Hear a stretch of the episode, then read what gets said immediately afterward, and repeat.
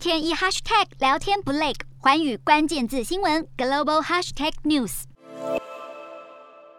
夜中传出三到四声的响亮爆炸声，乌克兰海军陆战队瞄准黑海上一艘俄罗斯军舰发动导弹攻击，并且成功击中军舰，振奋乌军气势。不过，俄军也持续扩大军事行动，攻击乌克兰黑海造船重镇尼古拉耶夫。而俄军的轰炸也导致有多人死亡，也有大量伤患涌入医院。俄罗斯除了攻击乌克兰南部，也持续朝首都基辅前进。乌克兰官员指称，七号凌晨在基辅西部、北部都有激烈战斗，俄军似乎准备向基辅中心推进，不过基辅市长强调将抵抗到最后一口气。一名美国高层国防官员指出，俄罗斯总统普丁在进攻乌克兰之前所集结的十五万名以上兵力，如今已经有将近百分之百开入乌克兰境内，但迟迟无法攻下基辅，也让俄军气势受挫。有专家表示，俄军恐怕只能够再撑几周。不过对此，美国国防部警告，俄军如果被逼急，恐怕会采取远端攻击。科比警告，到时候可能会造成更多平民死伤。